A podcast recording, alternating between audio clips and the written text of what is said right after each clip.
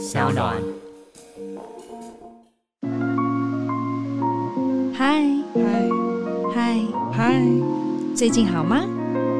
嗨嗨，最近好吗？酒馆不打烊。对，我所有的灵感跟我的那一种对故事的想法都齐备了，而且我现在是最喜欢这个世界的状态。对，我说你真要，你真要相信我。我说所有人都要骗你的钱，但我没有。对。我是几乎是带着一身的才华来到你的旁边。我说你要相信我，大哥就说好了，其实你只要告诉我，你写了八十本书，你最厉害，这样就可以了。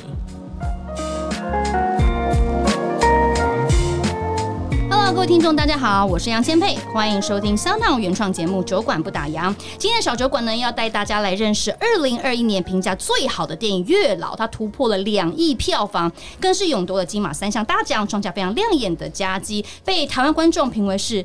历年来最好哭的电影，其实这样的成绩呢，真的是因为九把刀太懂得观众想要看什么，而且可以直接用非常真挚的爱情、有共鸣的议题，还有忠心的狗狗，攻破大家的心房，直接戳中哭点。我不知道大家在看戏的时候有没有发现，常常很多这种打开卫生纸的声音。来做音效，然后很多那种擤鼻涕的啜泣声，很多人一定很好奇哦。明明就是创作、写书、当作家、讲故事，或是拍电影，为什么有的人哦把刀呢，就是可以做到深入人心、大受欢迎？如果你也是一个热血梦想、积极创作、说故事的人，这期的节目你一定要好好的聆听，千万不能错过喽！马上来欢迎酒馆的大来宾，九把刀导演以及金马五八最佳视觉效果得主颜正清和金马五八最佳音效得主高伟燕，RT，欢迎三位。哦，谢谢大家，Hello，Hello，大家好，我好想要有那个金马五八什么最佳剧本之类的开头哦，最佳改编剧本吗？对对对，对因为因为其实说真的，我在做这集功课的时候，完全对九把刀完全有一个崭新的一个想法，然后就觉得哦，我我我真的好崇拜你哦。其实我以前真的。看九把刀的电影，就是有一种很青春、很热血，你就把我们带回到我们的那个年代，说我们的共同年代的故事。但是这次月老，其实我们要好好来探究一下哦，它其实是一个超越呃生死爱情、阴阳两界很多的这种奇幻设定的议题。我想好奇一下，你本身是相信前世今生的人吗？不得不相信耶。对，为什么？因为我们看你就是常常会讲一些干话呀，或是你就是你就是你知道有些话很好笑啊，然后又会写剧本，然后写小说。我实在很难想象你跟这种纯爱，或者是跟这种生死轮回放在一起。所以当你拍这部电影《月老》的时候，我其实还蛮 shock 的，就很想要了解你的一些背后的内心故事。对，因为我是非常怕死。对，很应该讲我怕死的原因，是因为我很怕，其实没有死后的世界。嗯哼，我很怕就是归于虚无的那种感觉。如果小时候一想到那种蓝鲸，我们小时候那那种世界百科全书啊，看到那种海底生物的图鉴的时候，哦，我看到那种在深海里面发光的鱼，哦，然后不是他们的样子让我害怕，而是他们到了那一页的时候。那个海都会画的非常的黑哦哦哦，他会画一百公尺到两百公尺有什么样子的生物，对，两百公尺到五百公尺，我要到了那种几千公尺底下的时候，那一片漆黑，是我看到那种感觉的时候，会觉得说哇，其实是会做噩梦。其实某种程度你很怕孤独，对不对？我很怕虚无，很怕那种没有办法有感受，所以怕死了以后就没有任何的知觉。嗯哼，所以其实我就很希望有死后的世界。然后我又很怕死后的世界是像佛教的那种经书讲的那种拔舌地狱啊，挖人地狱，十八层地狱。因为我觉得在挖舌地狱的那个地方，我就一定会有，我就我就完蛋了，我就完蛋了。对，一定有造了一些口业。对，所以我很怕没有死后世界，又怕死后的世界跟传说中的很像。对，我很容易就完蛋。所以我看《与神同行》的时候压力很大，《与神与神同行》的世界观。他那个地狱有任何小小的那种犯错，你就会被干到不行。嗯哼，对，所以我觉得我还是自己来好了。那好，那既然这样子，你这么相信前世今生，所以当时十九年前你在，其实十九年前还蛮年轻的耶，怎么会想要写这种感觉？其实有一点大世界观的一个议题，阴阳两界的一个话题。是，可是我在其实是二十年前啊，十九年前算是出书。对，那二十年前在写的时候，其实是。蛮小情小爱的感觉，并没有要写一个特别宏观的故事。嗯，对。然后，而且我现在怎么讲？因为最近这个小说有再版，我忍不住自己翻了一下，其实蛮害羞的。我觉得开头开的很幼稚，对，就一下子那个男生就求没求婚没两句就被打死了。对，然后那个其实当时网络小说的节奏就是你边写边想，嗯哼，啊，每个礼拜都要有新的进度，所以其实写的蛮随性的，不能说随便。但是那个世界观啊，真的是一边写一边想，一边动作，对不对？对，当时想要说红线要是可以切断的话，就需要有一把剪刀，所以就随便就让主角有一把剪刀可以剪断红线。哦，这么即兴。对，所以说其实那个设定其实写到后来，我想改都没办法。嗯哼。对，就是其实我觉得根本不应该要有那把剪刀的。对现在也改不了，因为都已经出版了。对对对对对，所以其实我我我的意思是说，其实当时并没有很大的企图心去建造一个生死的观念，所以说，但是所以到了拍电影的时候，才有了重新再把这个故事再好好的想想一遍的理一理、整理一下，架构了一个全新的月老的世界。那其实他被读者被票选说是最期待改编成。电影的原著，然后你自己也觉得这是你有史以来写过最好的剧本。可是真正下定决心要拍这个剧本，触动你的那个点在哪里？哇，真正应该就是那一只狗啦。对，阿鲁，你的十四年陪伴你十四年的宠物。对，因为这个这个电影本来不是我要自己当导演的，嗯哼，对，是本来只想要当监制，然后跟编剧，编剧是，甚至连监制可能都称不上哦，我可能就是喜就是喜欢帮忙选角。嗯，对。然后其实电影公司的就是那个陆姐，她一开始就认为这个故事要找柯震东当当演员。我其实蛮感动的，因为我都觉得说，哇，这么大的制作要找柯震东，需要很很有勇气。对，那他是以保证这一点来感动我吧。而且这个故事其实很久以前就有人跟我 license 过，但是其实大家对他的制作其实都停留在一种。我们尽量用便宜的成本来做它，一开始就要要偷他的一个感觉。对。对，只是那个 concept 想要用月老，但他们没有真的把它当做一回事，想要去把它执行出来。呃，没有没有要特别营造出一个很强大的世界观，嗯嗯，他们就只是想要用，哎、欸，如果人死了以后成为月老，可以绑红线绑来绑去，应该是一个很可爱的爱情故事，嗯嗯，对，所以当时其实就没有把它授权出去。对，那我是真的觉得啦，就是台湾的电影在这十几二十年来，它有没有那种就是技术上的进步，再加上那个陆他企图心比我大啦。要花这么多钱，怎么可能是我有一天突然决定说我要写一个感人的剧本把它拍出来？嗯、其实先有路有企图心，然后慢慢写了一个呃还可以的剧本之后，啊，我的狗就就走了。我狗走了之后，才加入电影中。其实我觉得最感人的那个部分，嗯嗯嗯。那写那个部分之后，我就非常渴望可以当这部电影的导演。是，对，我就觉得。因为后来在剧本的沟通过程中，其实我剧本蛮常被打枪的。我常常常常觉得大家其实看不出来我要怎么拍，对，那、啊、我要讲的一些很白烂的东西，他们就觉得就是很蛮下流的，其实最好是不要拍。那我就觉得说，其实我觉得，我觉得其实是是不是读者他们在传说的那件事情是真的会真的有存在？就是他们一方面叫我不要再拍电影了，专心去去写小说；哦、另外一方面又觉得说，不是我自己当导演的，我的小说改编电影就没有这么原汁原味，那么到位就对了。嗯，好像也是这样哎、欸。所以你真的要继续说故事，继续拍下去，因为我觉得看了《月老》真的蛮感动，因为整个戏是环绕在执念这件事情，是是是，对不对？所以其实我我跟你讲，我在看这部电影的时候，我因为金马奖做功课，我看了两次，我每一次都是那样，而且每次哭的点都不一样，但是都有一次共同点，就是最后的那一场篮球场那一场戏，真的是，而且我还有在健身房大哭，然后旁边人来递卫生纸给我，说：“哎，小小姐你还好吗？”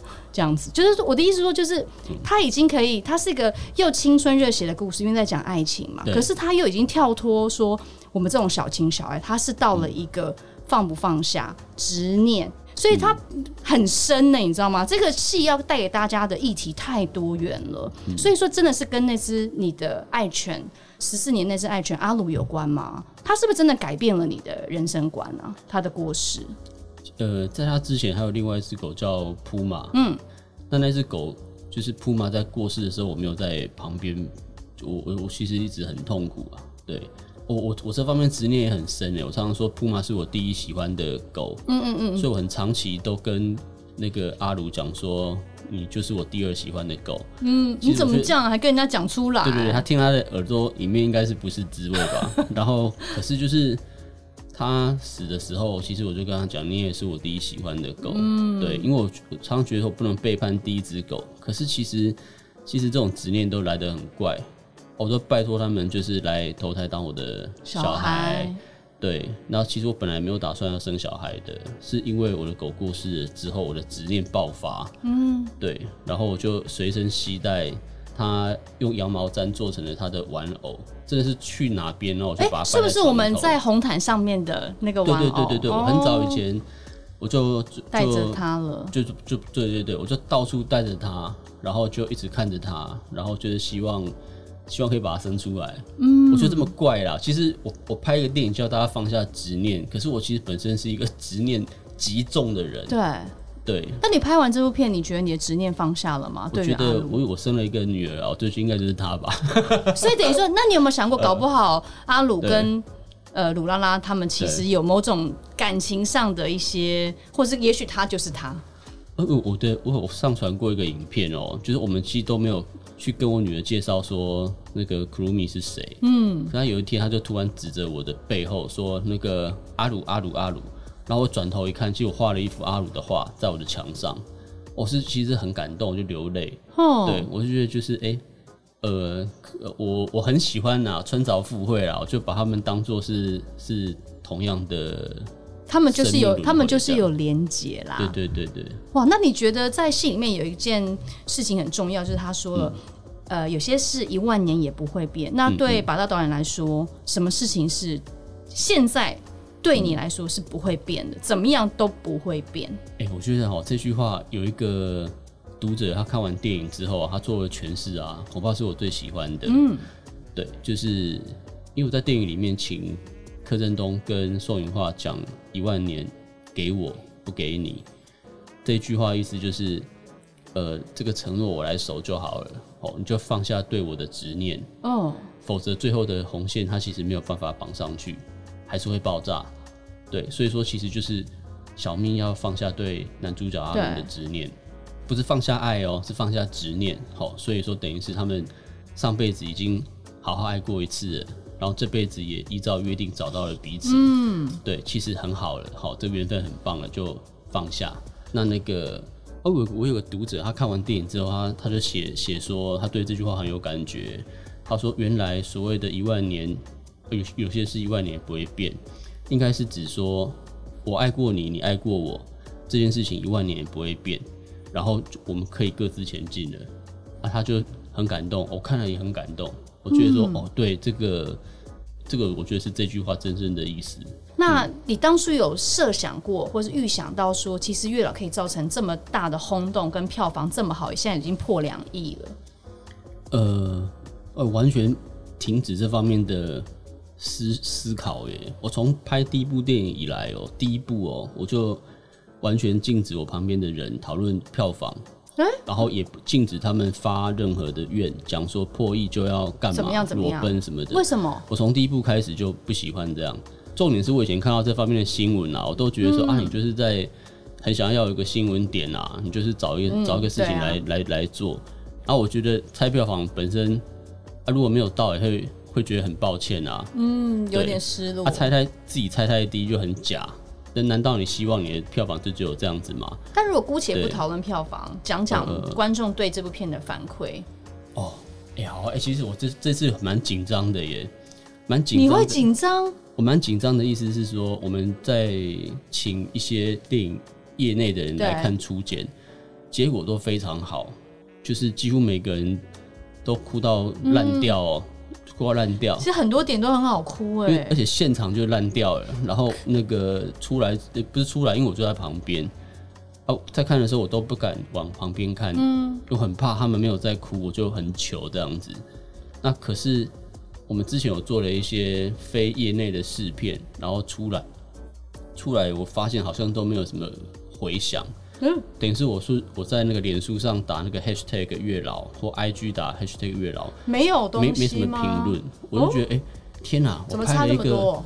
哎、欸，如果说不好看，你也大家骂我不是最快乐的事也你也讲讲看嘛，对不对？不是，我觉得大家会很乐于骂我说，哎、欸，就是看了就把要吃大便，然后就是觉得应该会很嘲讽一下也好嘛，但都没有声音，但为什么？没有啊，我就觉得说，哇，这这世界怎么了？跟我不太认识的不太一样，也变了。对，后来其实我就觉得蛮惶恐的，嗯，然后我我本来以为我对这件事情是完全没有在意，对，因为。我常常会讲说，身为导演啊，我觉得最紧张的时候是拍片的过程中，不晓得会遇到什么天灾啊，或演员怎么样，发生什么事情，哦，演员被捕啊，我们都遇过嘛。然后那个，对，所以说很怕拍不完啊。然后那个，呃，所以一旦初剪出来的时候，我的压力才算解除。因为初剪，我确定这个电影基本上会好看，嗯，会成型。对，所以接下来就是坐在我旁边这两位的事情，对，对他们必须要把后置做好。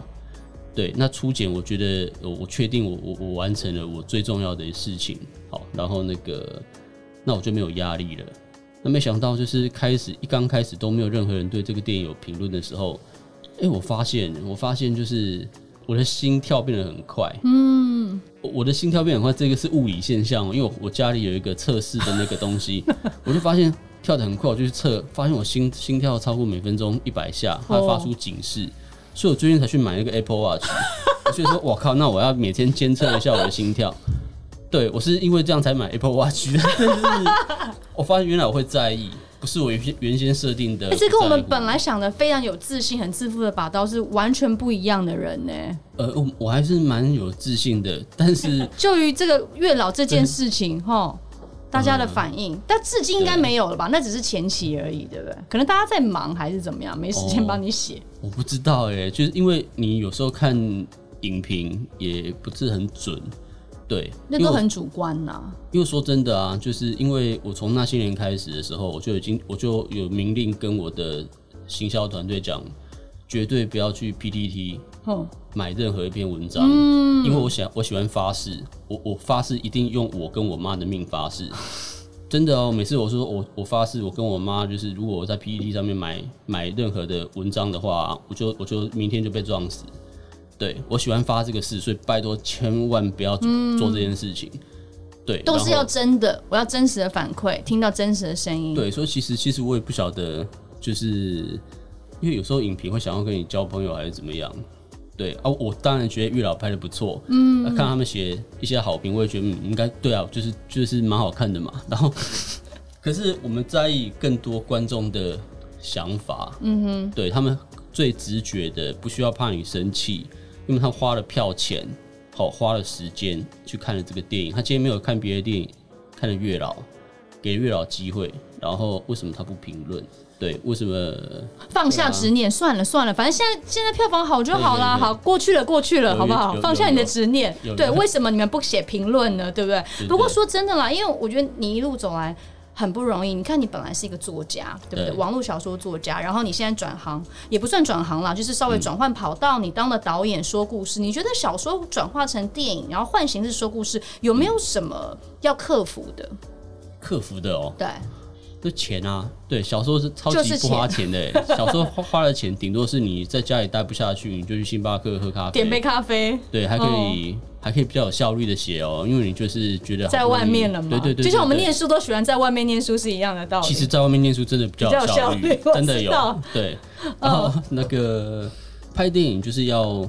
要跟很多人工作，主要是现实的问题吧？你要找资金啊，找团队啊，对，还要定演员，其实很多要跟你一起配合。所以其实我我常常觉得啦，就是呃，我很喜欢看电影，我当观众的时间很久，嗯、然后我我又蛮蛮嘴炮的，对，就是沟通电影上面啊，我其实是非常热情的。如果有演员希望我讲戏，我会蛮高兴的。嗯，对，就是哦，没有在怕这件事情。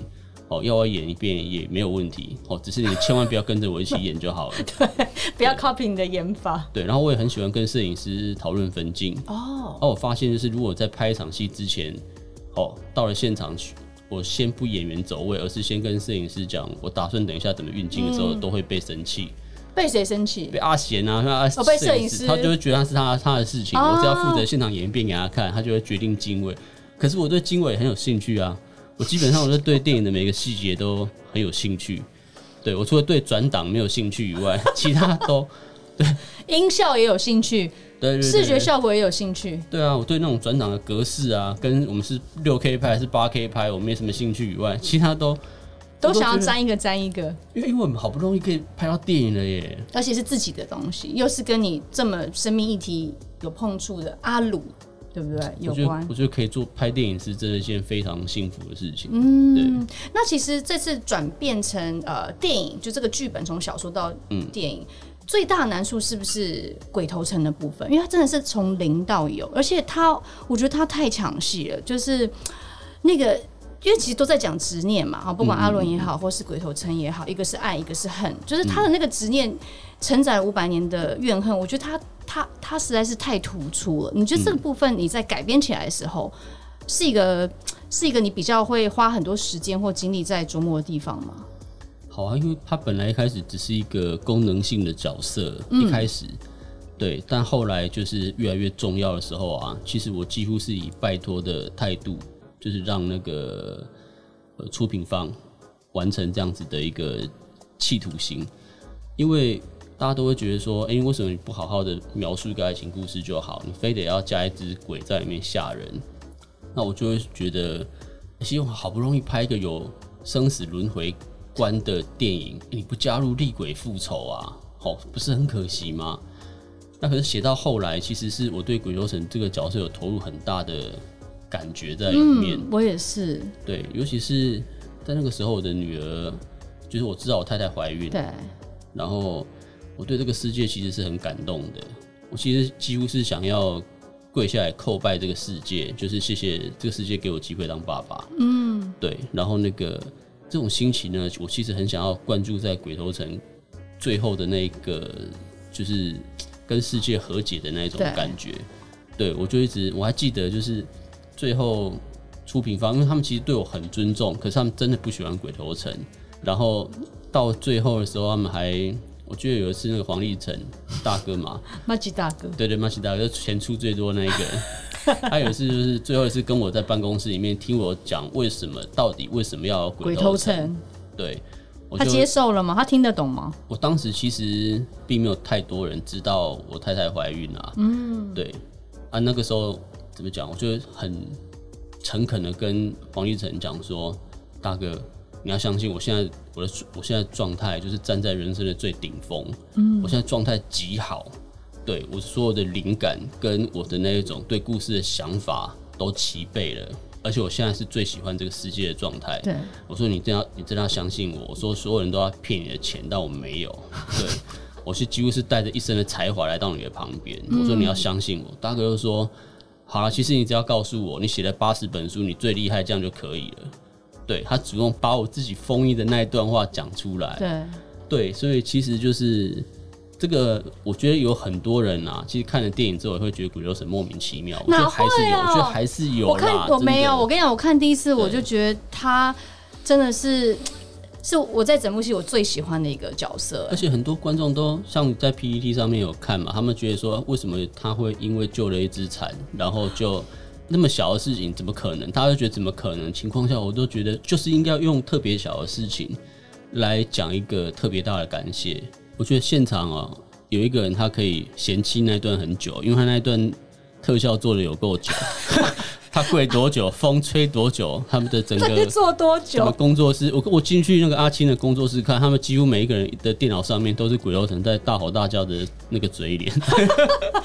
对，好了，既然呃导演顺势讲到阿青，那我们就来聊聊这次呃入围而且还得奖的特效片哈，最佳视觉效果阿青严正清，青哥啊，青哥不要叫阿青，好了好了，青哥不用这样叫啊，青哥青哥啦，帅气的青哥，其实之前有拿过金钟五一的美术设计嘛，一。把青，然后也有入围过，不管是呃怪胎也好啦，或者是切小金的旅馆都有入围过视觉效果嘛。那这一次呢，其实我觉得你是一个多重身份呢。你看，你之前又当过导演、制片、美术、视觉效果，但是为什么最后会钟情于这个视觉效果呢？哦，这个其实就是刚好大家都来找我做视觉特效了。对，因为本来学生时期就大家都想当导演，都想拍片嘛。嗯。只是说学生时期的时候有多学了一个技能，就是做动画。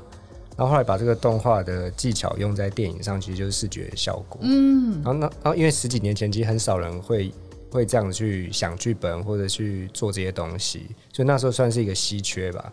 所以那时候大部分的导演朋友或是认识我的话，都很想要找我去帮忙做他们的电影啊或者片子啊，做这些效果。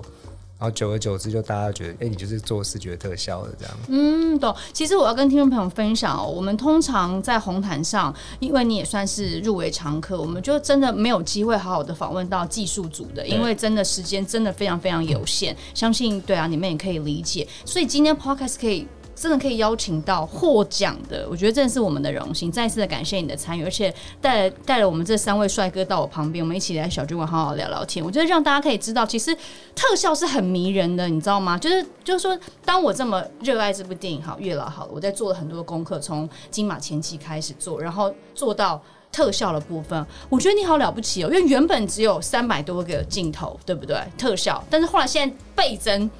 甚至已经要到 triple，要要到八百多以上，那个那个转换是因为你对自己的专业特别的要求吗？嗯，应该说三百多的内容的评估是一定得做的，就是很关键的三百多是那时候看剧本判断的，但增加的东西其实就是让这个整部片看起来会更好。嗯哼，因为我们其实后面当然是随着在拍摄过程中就知道它会一直在增加了，因为我们会希望把每一场戏都做到更有说服力。然后这个世界观看起来是更更好看，更宏伟。对对对，所以在边拍的时候，其实我就已经大概知道它它的量会变大。嗯，但我觉得这一切都是感觉到作品会越来越完整。对，所以在荧幕前一直在跟把刀一直在说，哦，这边可以加什么，可以加什么。哦，所以等于说，其实，在拍摄现场，他就是青哥就 always 都在你旁边，然后你们会现场会讨论说，哎、欸，这个到时候他特效应该可以怎么加，这应该可以怎么做。几他真的是几乎每一场戏都坐在我旁边。其实原本我不知道，按照拍戏的逻辑，视觉效果是应该这样，都在导演旁边的。有特效的时候才需要，对，没有特效，当然就就就去旁边吃便当啊。对，可是。因为我觉得要具体的讲，大家会比较知道说他他的贡献，对，就是他自己提提说鬼头城跟牛头马面在这个阳世间的每一颗镜头，每一次出现，他都要特效，他的身上都要飘沙，我真的不晓得他在说什么啊！就是我有这么多钱给你嘛，我真的是很怀疑，对，可真的就飘了，对，原本最早还有说那个月老们也要飘啦。对，他就讲说灵灵体嘛，对，因为我们只想说。灵魂在一个活人旁边，我们要怎么怎么样呈呈现，对不对？对对对，神明跟鬼跟人到底要怎么样的区分？我觉得这个必须让观众很快就可以 get 到嘛。嗯，其实我觉得最大的一个主角也是那个红线，哎、欸，我好喜欢那个红线哦、喔，就是他的。当然，我觉得两个演员他们，特别是两个人，我们当然有月老团啊，但我只是说，呃，像 Pinky 啊，或者是阿伦，他们那个呈现，不管是动作肢体，就很可爱很 Q，特别是他那个他那个粘黏度有没有？我听。说把刀之前觉得有点像鼻涕，人家明明就丝状或者是有纤维感，你是什么鼻涕？鼻涕是客气的。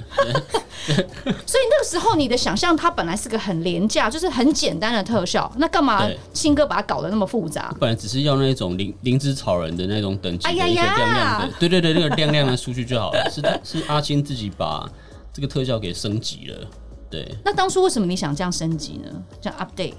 嗯，当初那种这种绳绳子的效果啊，这种其实大家可能第一个想象是那种神力女超人那种，有没有？嗯，很有力道，对对对对，还有重量。但但其实我们自己有做一些 concept 的测试，然后我们自己测测发现这绝对不行，因为这实在太难看了。嗯，然后以及这整段应该说配合这个剧情跟整个世界观的感觉，我觉得它必须要很细致，然后它就有轻飘飘的那种感觉，嗯，无重力的感觉。然后，所以我们其实是自己内部啊，就是一直有在讨论，一直在想说怎么样才是最好看的。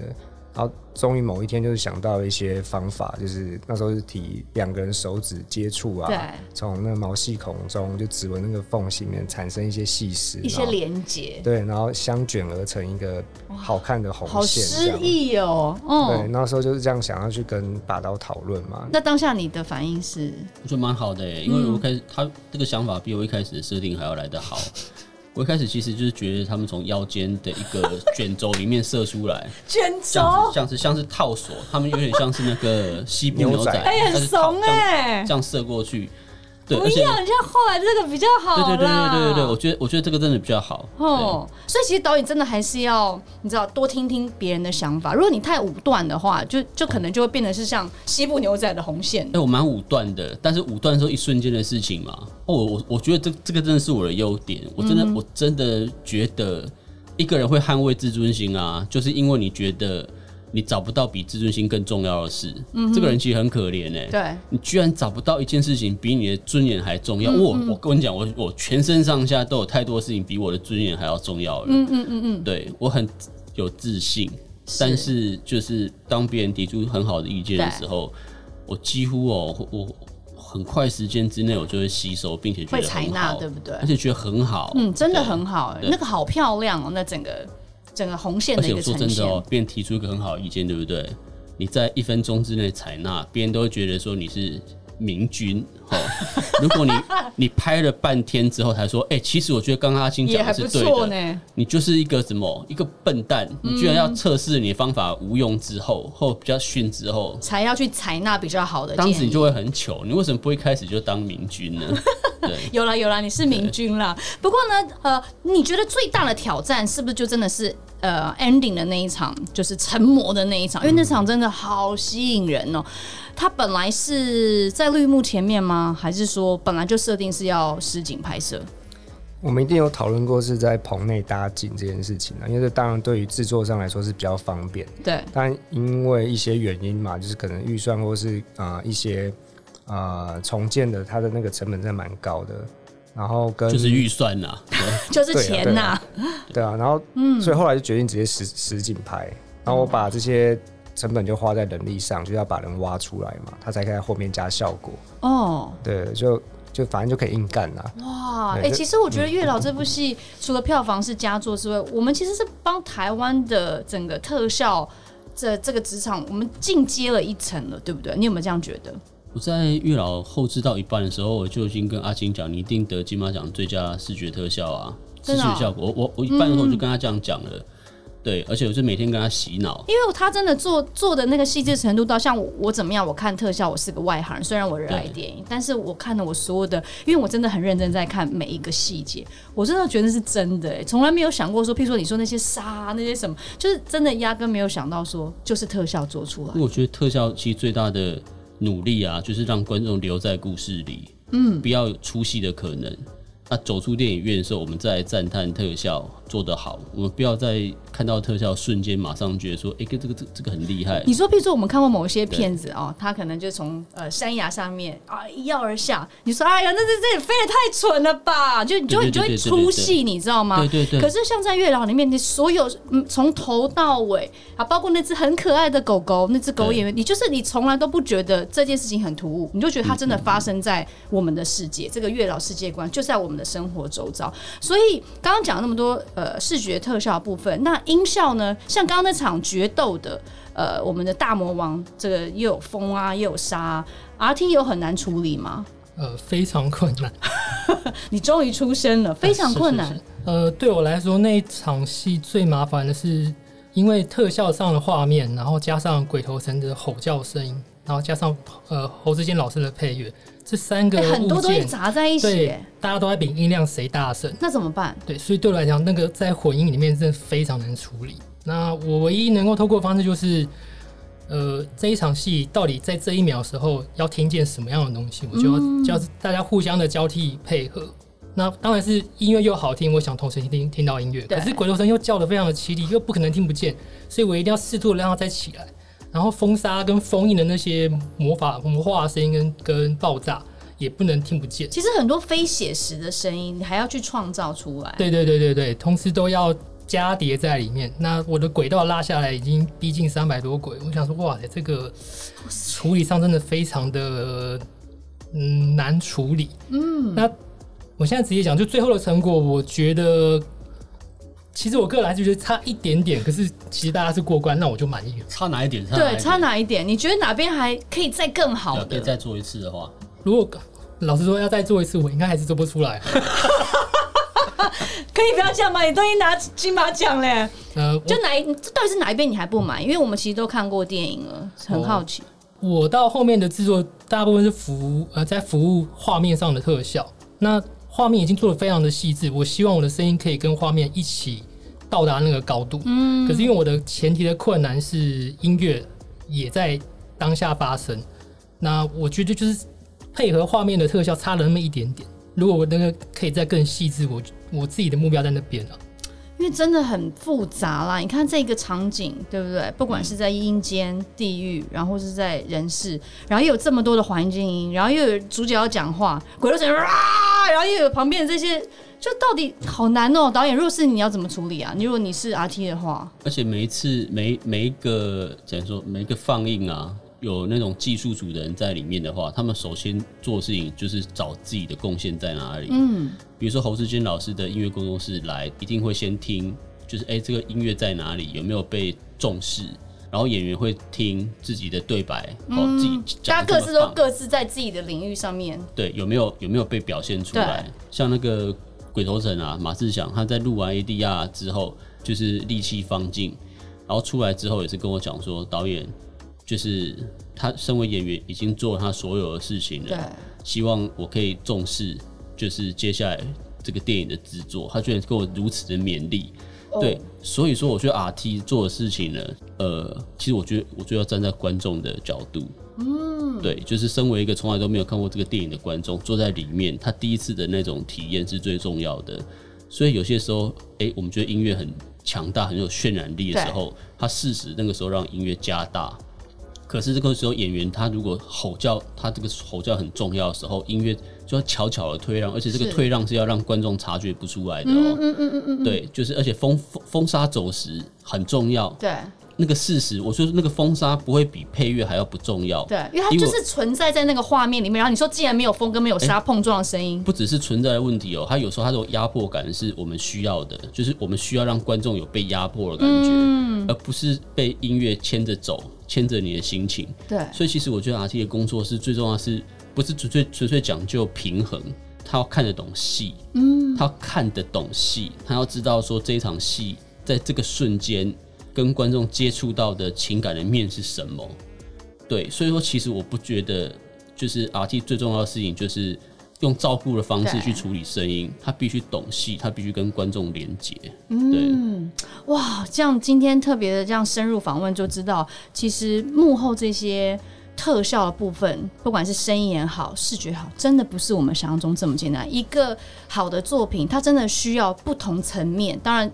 一定要有导演，对不对？就是一个大方向的统筹，然后领导，然后每一个每一个每一个的环节，把它拼拼凑凑起来，才会是一个真的很完整的作品。哎，不容易呢！恭喜三位，真的很开心。两个金马奖了，不用恭喜我。对啊，不是，当然你一定也要继续说故事啊。我还有一个问题，就是我们刚讲了这么多繁复的，不管是视觉也好啊，声音好，因为这是一个很宏观的，比如说它已经牵扯到。呃，生死轮回牵扯到人世间最重要的感情，不管是爱情也好，或是宠物之情也好，亲情也好，它的议题是很大很广。有没有可能从电影版延伸变成是剧集版？哎、欸，会啊，会有会有这个想法。已经在已经在酝酿了吗？你已经有这个 idea 了吗？我我其实其实很多事情，其实，在电影里面没有来不及讲的，对不对？不是来不及讲。我我最近其实因为我虽然拍完了，电影也上映了啊，其实但是我脑中没有停止思考怎么样子。给我重拍这个电影的话，我可以在哪边做更好的想法？嗯，比如说我随便讲一个好了，好，好，我不知道多少时间，就是你看哦，如果阿伦跟 Pinky 掉到那个洞里面去啊，我如果安排一个老人坐在里面，这个老人就是鬼楼城以前的室友，好，为他们讲解鬼楼城是一个什么样子的状态，那其实他就更好。那一转头，他可能其实根本就是那阎王假扮的。嗯，我我觉得是。这样大家可以对鬼头城的来历啊，跟他的心机，对对对对对，诸如此类。嗯，就是很多的我们现在看到的电影版，它都可以有一些延伸，或是它可以更多的前因后果，对不对？对。但是就是我我我的意思就是，电影的时间很珍贵。嗯。啊，但我也不觉得说你所交代的每个细节对观众来讲都是重要的。对，我只是觉得说故事很有趣。哦，就是总是可以把它说得更好、更有趣。啊，如果说有影集的机会的话，它就会更丰富。那如果真的要影集，两位也是会一起参与吗？一定拜托他们的啊。对，阿阿青，哎、欸，他已经在那个，他刚刚讲已经有点像，好像白眼快往上翻的感觉。对对对，就是。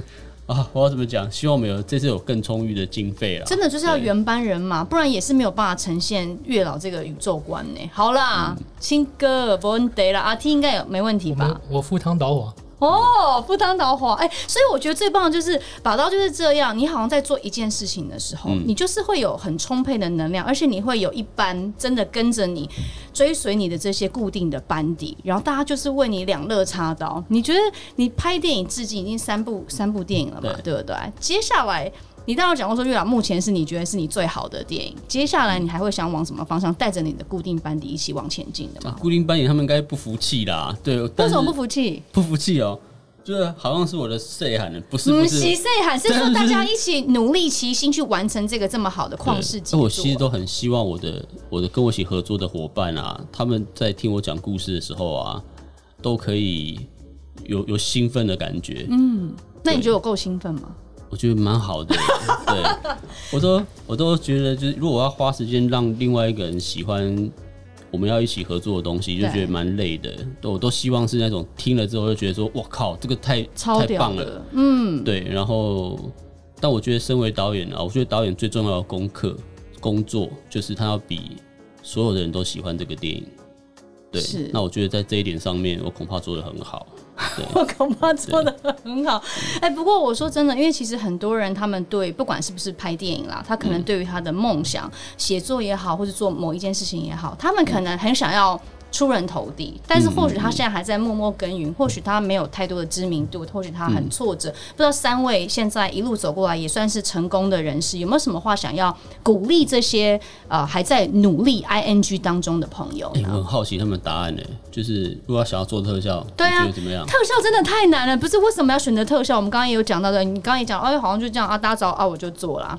也是学特效啦，但是我相信一定很多人对这方不管是音效、特效都是很有兴趣的。那如果你要勉励他们，因为饭也不好找，你知道现在投入也不好找，你要怎么样就是鼓励他们可以继续往下走？这个问题是蛮难的，对不对？还是 RT 有还有答案可以先讲，大家轮流讲，因为我觉得这是今天上节目里面我觉得最难能可贵的一个一个、呃、一个箴言，职人的第一步啊，哦。我自己一定是喜欢做声音这件事情是很确定。那当然是我在学的时候就在学制作电影声音的部分，然后怎么录音，怎么样剪辑音效，怎么样编辑声音，这个都是我喜欢的，所以我可以废寝忘食的每天做，然后都不会讨厌它。即使遇到挫折，我隔天睡觉起来，我还是喜欢继续做这件事情。嗯，那这是很确定。那第二个条件叫做我做这件事情是可以养活我自己的。我不会饿到自己，然后同时我可以让自己有一个过得去的生活。那接下来我就没有多想，我就是一直做，一直做，努力的做。等到有一天机会来了，对你们来讲，我好像是一个成功的人。然后，哎，我终于站站到这个高度。可是其实往后的路我还是一样，每天起床还是一样做自己喜欢的事情，然后没有停下来。像我很喜欢听九把刀说故事嘛，他出来的故事我自己很有感受，我就会继续努力往下做。嗯，所以。只有不断的准备好自己的功课，那等到机会来就往前冲。好励志哦！我觉得这这段话真的听得很热血沸腾。因为其实有时候我我我觉得各行各业一定会这样，就是你会遇到一些瓶颈，你会不知所措，嗯、你就觉得那我到底现在在干嘛？反正怎么样，我这辈子就就是就是这样。甚至有些人会觉得自己是个 loser，可是每个人都有自己在他位置上的一个可贵性，嗯，对吧？所以。青哥有没有什么要鼓励大家的？我、嗯、我觉得对我来说，就是对于电影啊，对于视觉不各方面，我一直都充满着很多好奇心啊。我就是很想知道会发生什么事情，然后每一次机会来的时候，我都会全力以赴的想要把它做好，因为我有点完美主义嘛。然后，嗯、然后我个人又很爱面子啊，就是答应的事我就要做到好。好，我答应就把都要把这个东西做好，就一定把它做好。